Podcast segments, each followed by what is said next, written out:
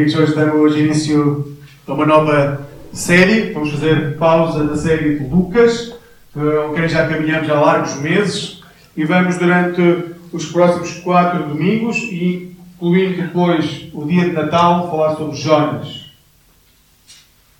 Jonas.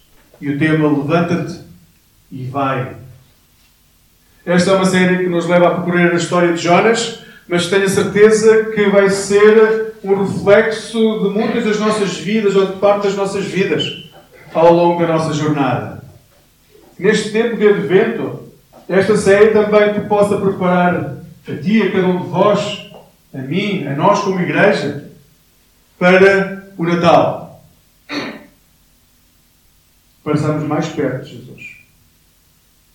Então peço que possam abrir as Bíblias. O texto vai ser passado no ecrã, mas se tiverem as Bíblias, nós vamos ler ao longo deste momento de meditação a palavra. Eu sei que uh, não é fácil, muitas vezes, encontrar Jonas. É um livro muito pequenino que se encontra entre Obadias e Miqueias. Espero que isso ajude. Uh, se não souberem onde está nenhum dos três, podem ir ao índice. Não tenham vergonha, procurem no índice. Eu vou usar ao longo desta série uma versão que é a versão Bíblia para Todos. E queria começar com uma pergunta a cada um de vós.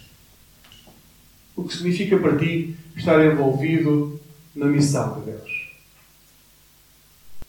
O que significa para vós estar envolvidos na missão de Deus?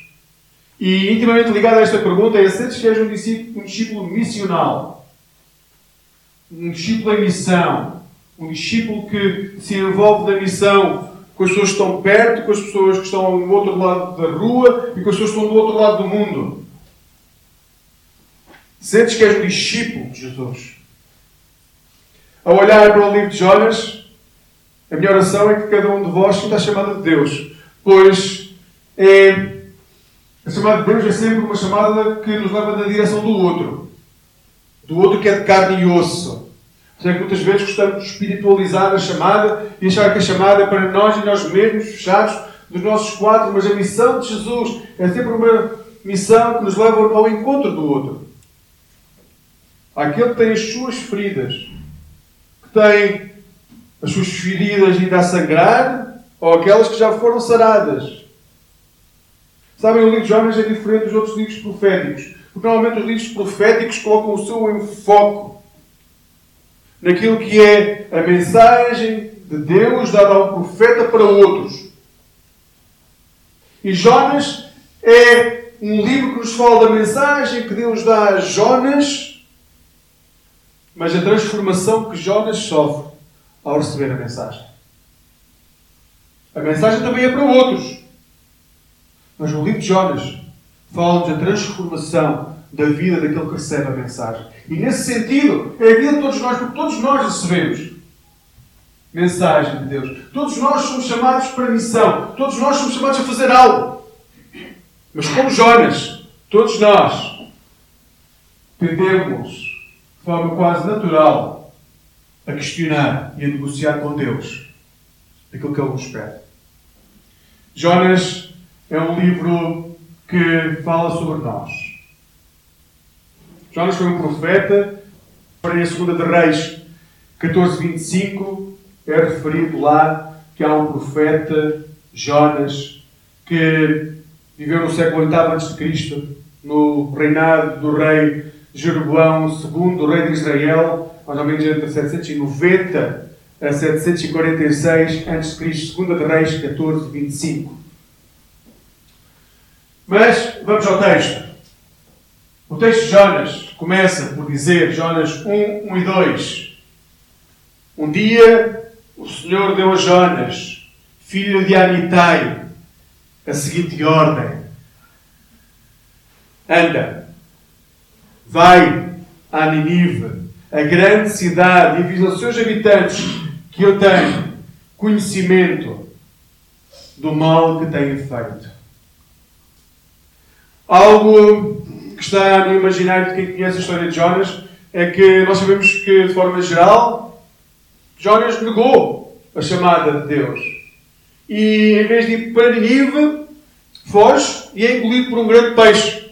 Isto é a versão geral do conhecimento que quase todas as pessoas que entram numa igreja têm de Jonas.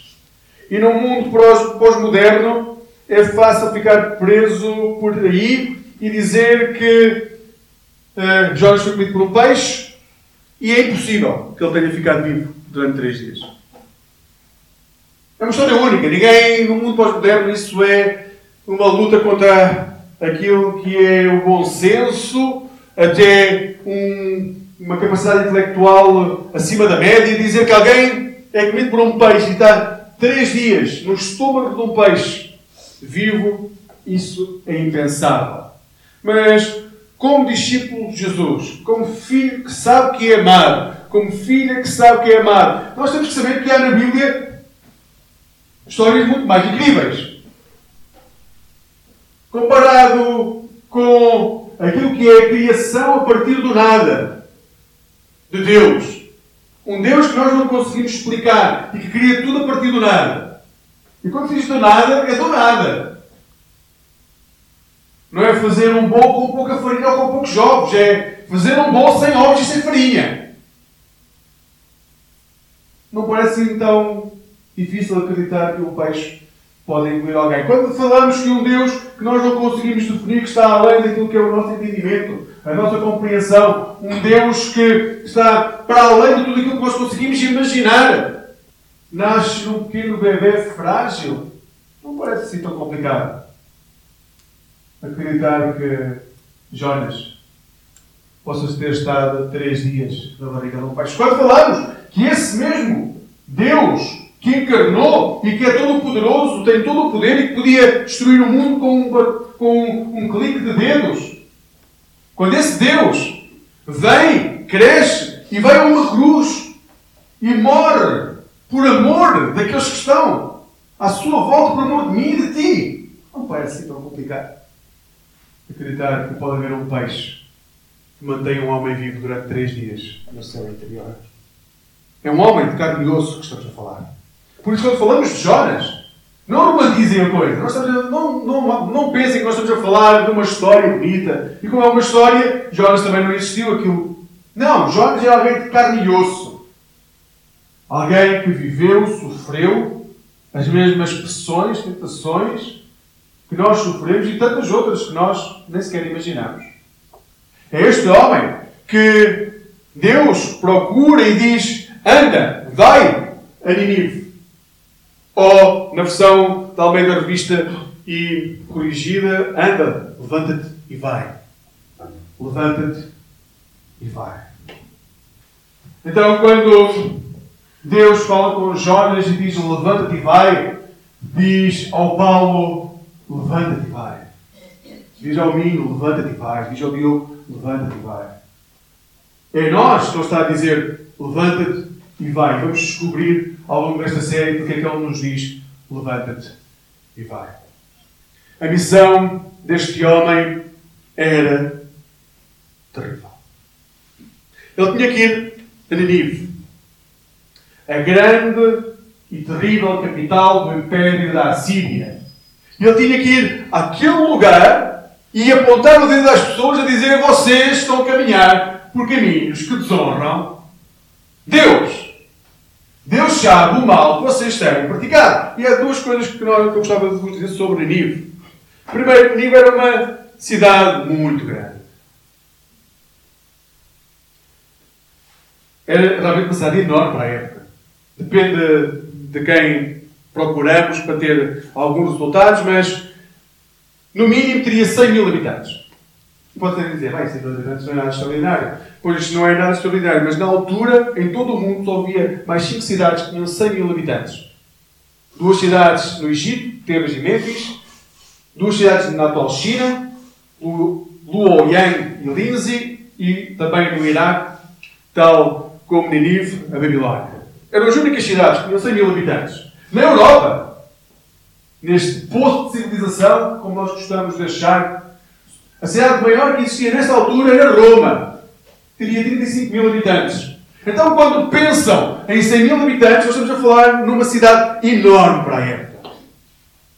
A segunda cidade maior da Europa nesta altura era Atenas, que não teria mais de 10 mil habitantes. Entre 5 a 10 mil.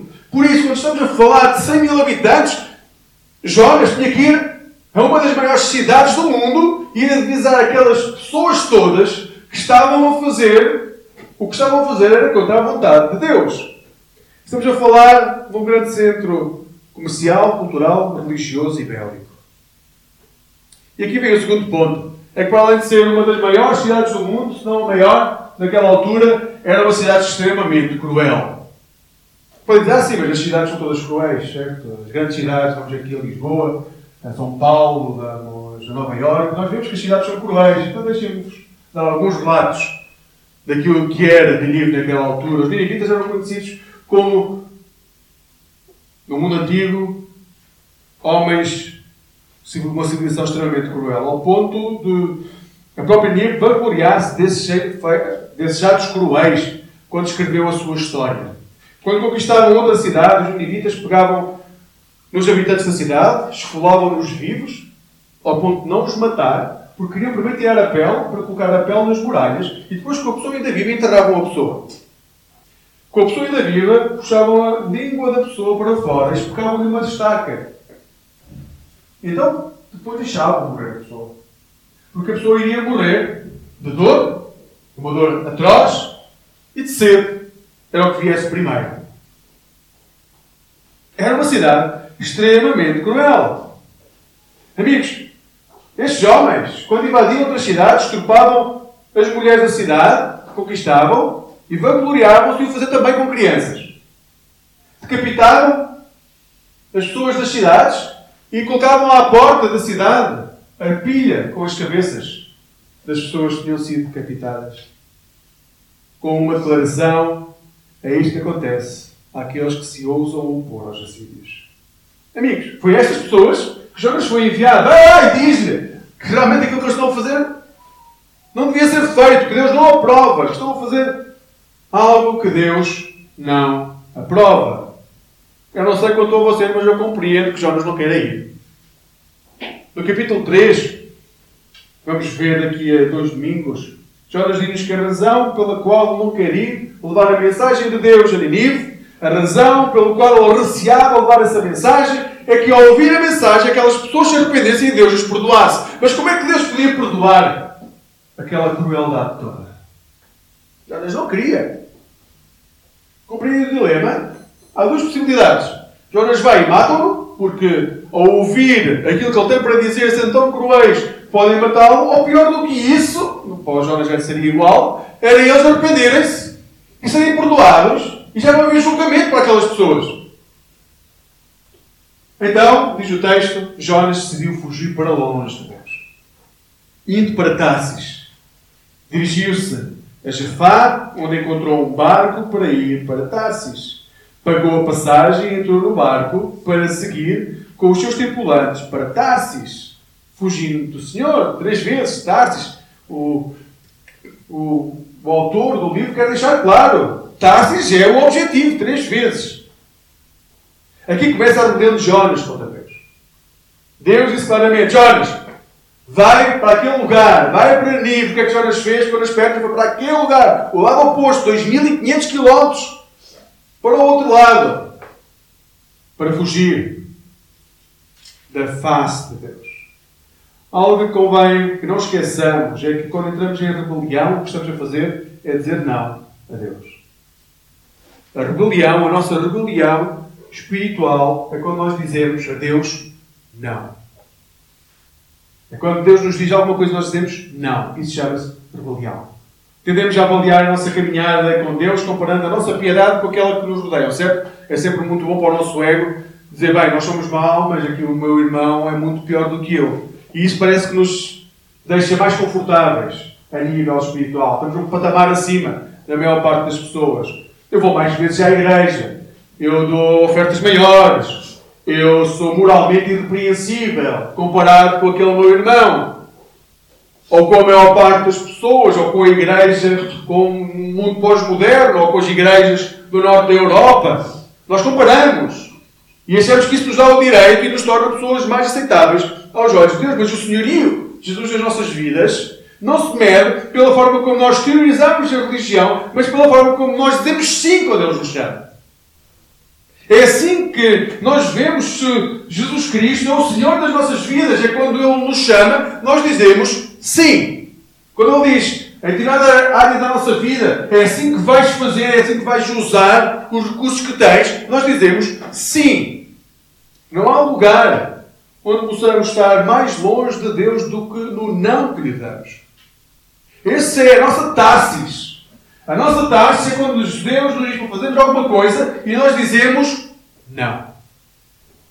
Podemos ser muito piedosos e dizer não a Deus nas nossas finanças, ou na nossa generosidade, negociando o mandamento do dízimo.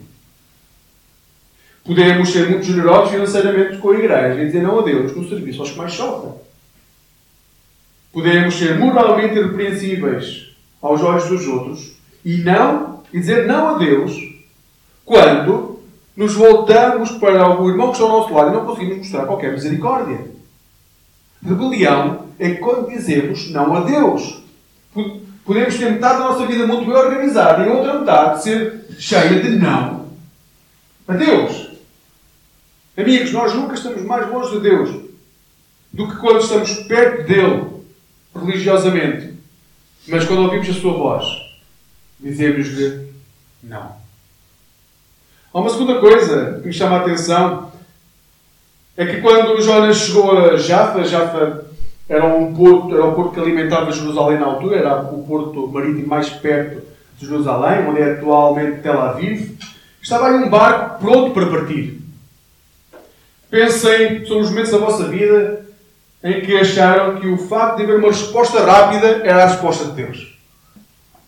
Pensem na vossa vida e naqueles momentos em que havia uma resposta rápida a uma aflição que tenham passado, a uma tribulação que estavam a passar, uma resposta rápida. Disseram automaticamente isto só pode ser de Deus.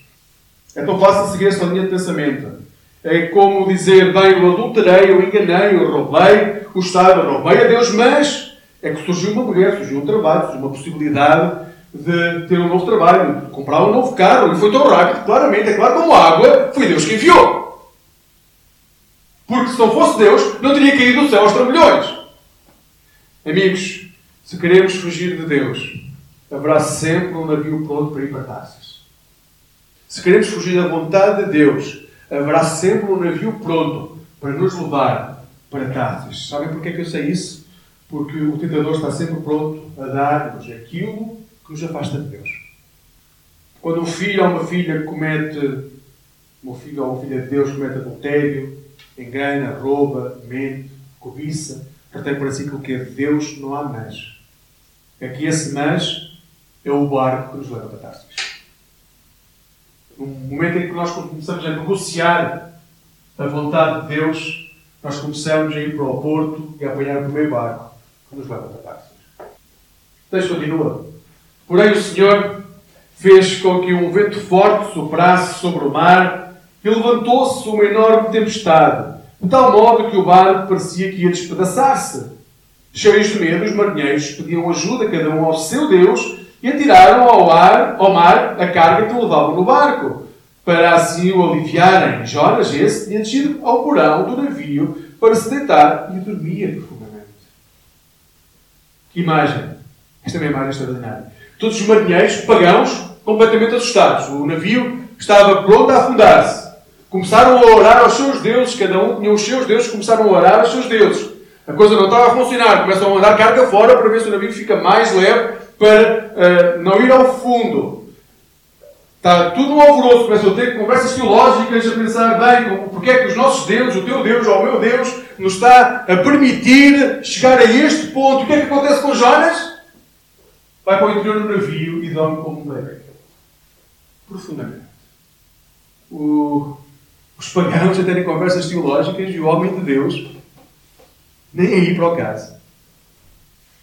Aqui nós vemos uma imagem da progressão do pecado.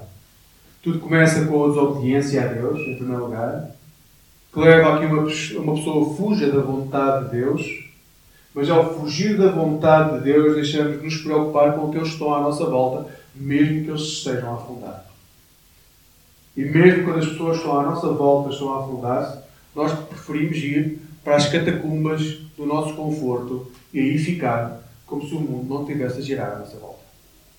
Quando isso acontece, quando fugimos da realidade para viver a nossa fantasia, o mundo à nossa volta pode desmoronar, a nossa família pode desabar, o nosso vizinho pode passar fome, o nosso irmão pode morrer de doença prolongada e grave, e mesmo assim nós permanecemos quietinhos no nosso conforto. Então, o capitão do navio, diz o texto, Jonas 1,6,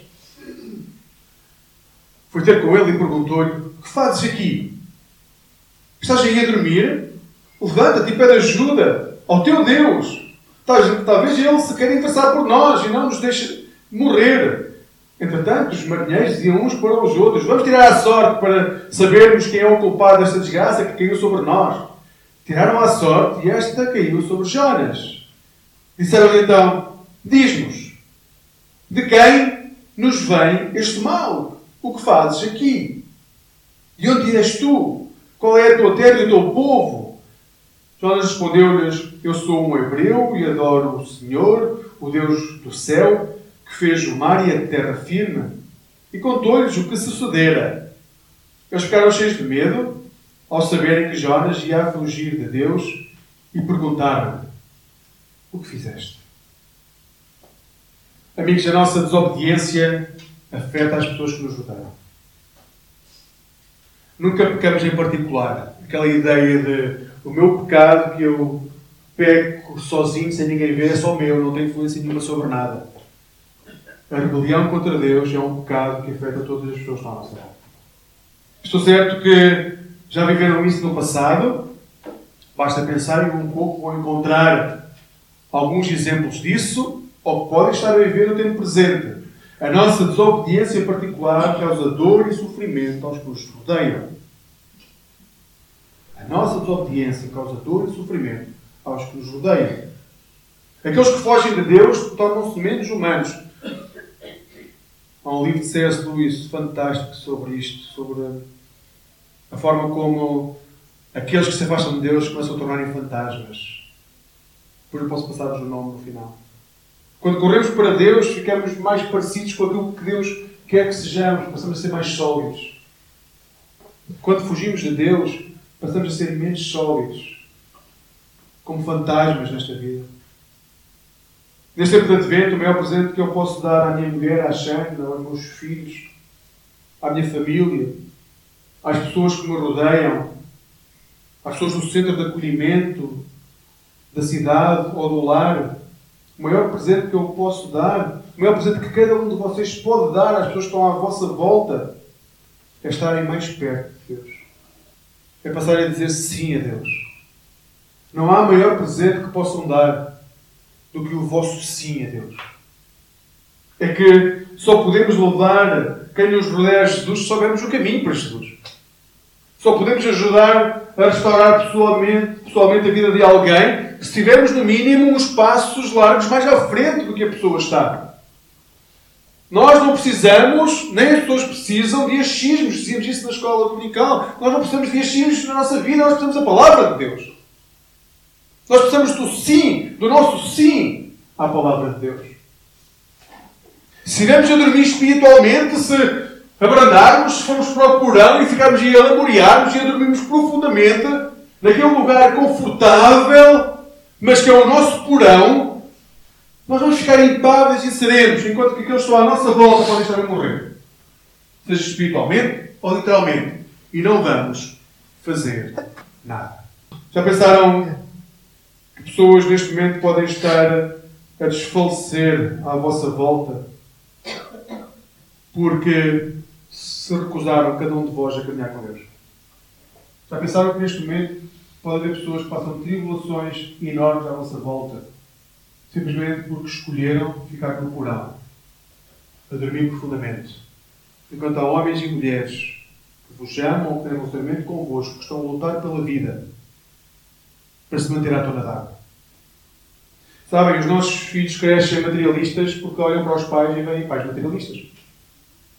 Os nossos filhos Nunca terão Deus prioridade, com prioridade se os pais não tiverem Deus como prioridade. Os nossos colegas de trabalho, de relacionamentos, os nossos vizinhos, nunca irão querer conhecer o Deus que nós dizemos que acreditamos em Jesus Cristo se nós fazemos de tudo para fugir da sua face. É aqui que entram as tempestades da vida. Deus enviou uma grande tempestade.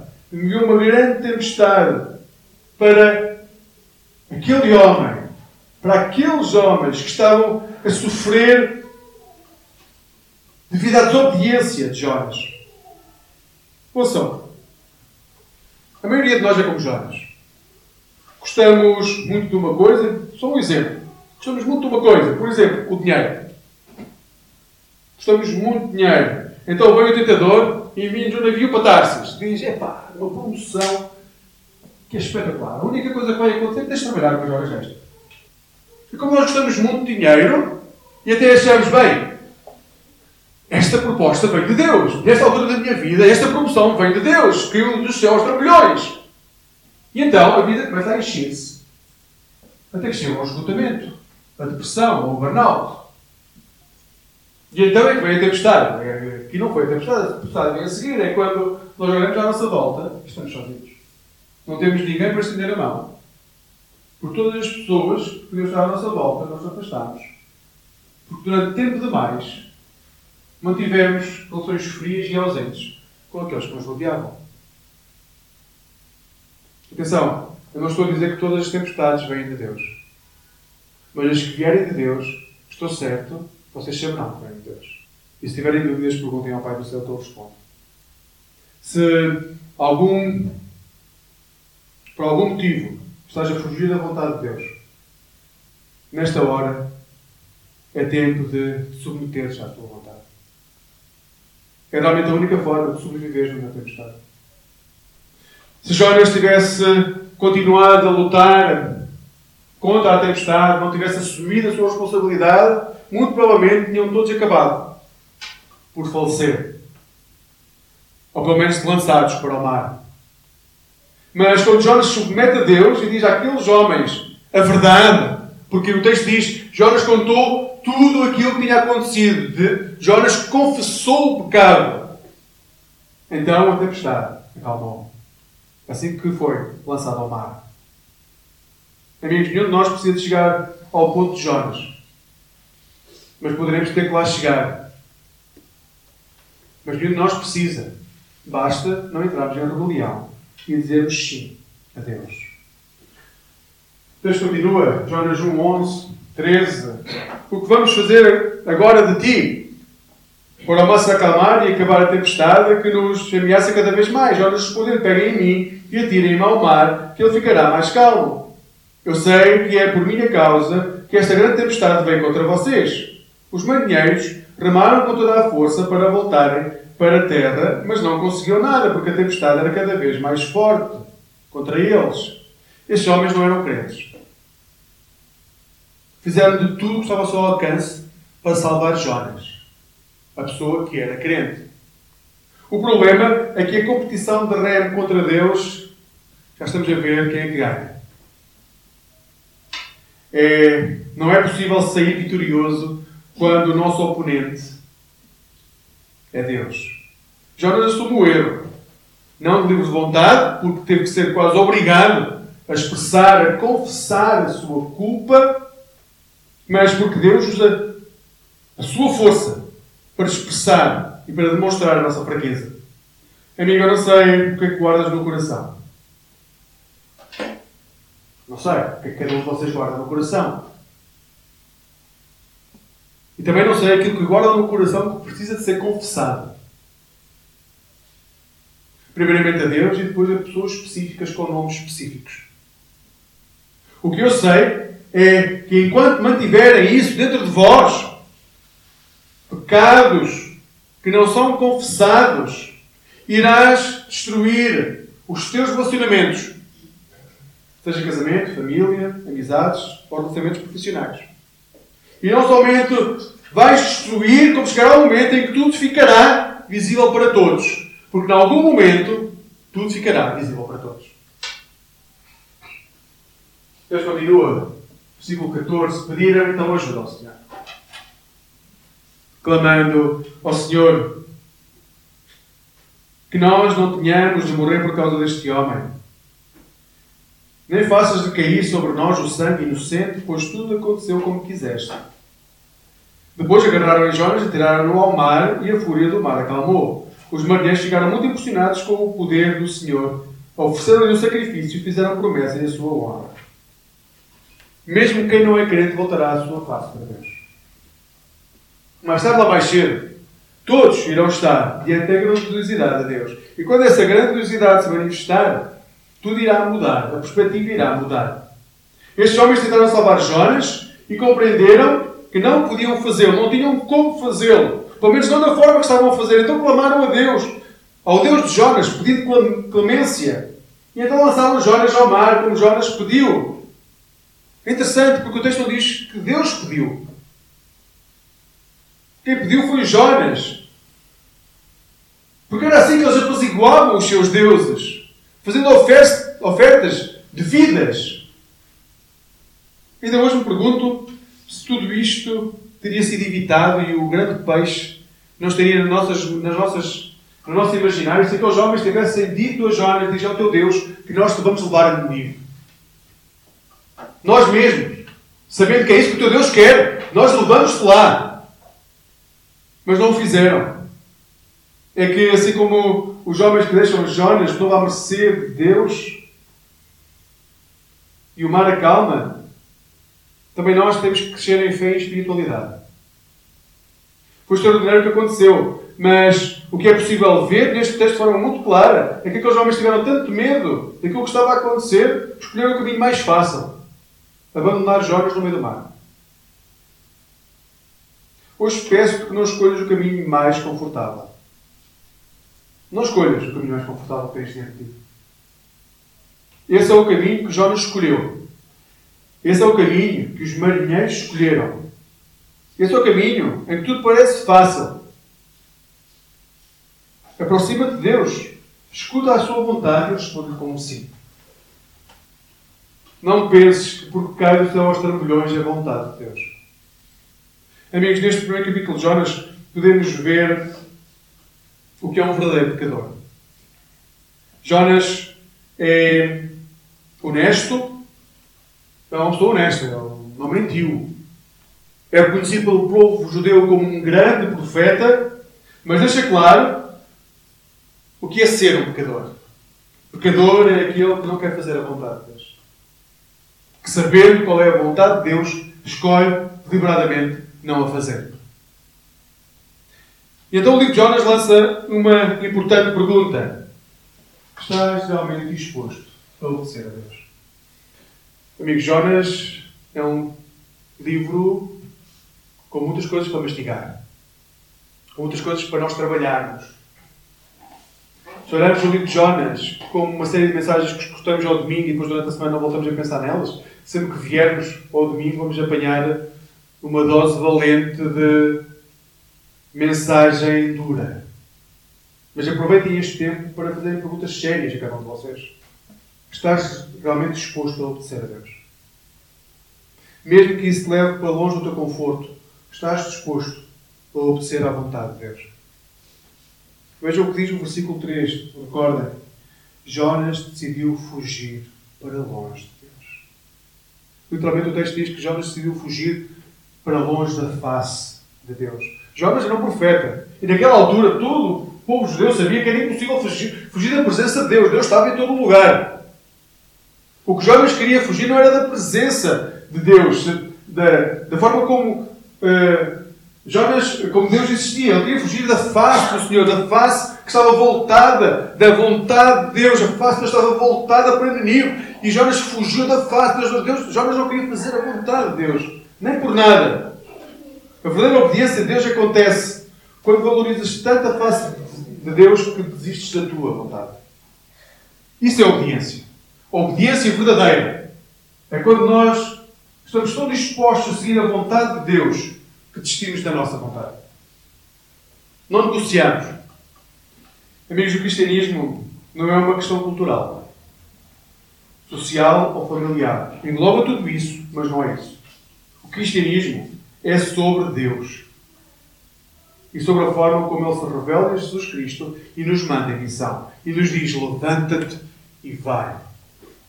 Neste advento, Deus anseia, como fora do advento também, que o seu povo tenha um coração igual ao coração de Jesus. Pronto a dar-se, a doar-se, a falar a verdade, a ser sacrificial. Um coração que transborda de bondade e de compaixão. A tempestade não foi projetada para retribuição. A tempestade foi projetada para restauração.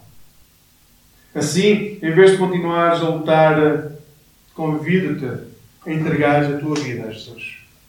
Entrega a tua vida a Jesus. Rende-te à vontade do Pai. Deus quer realmente abençoar a tua vida. Talvez não com aquilo que tu queres, mas com aquilo que tu necessitas. Que hoje possas, de uma forma ousada, voltar a sonhar o sonho que Deus tem para ti.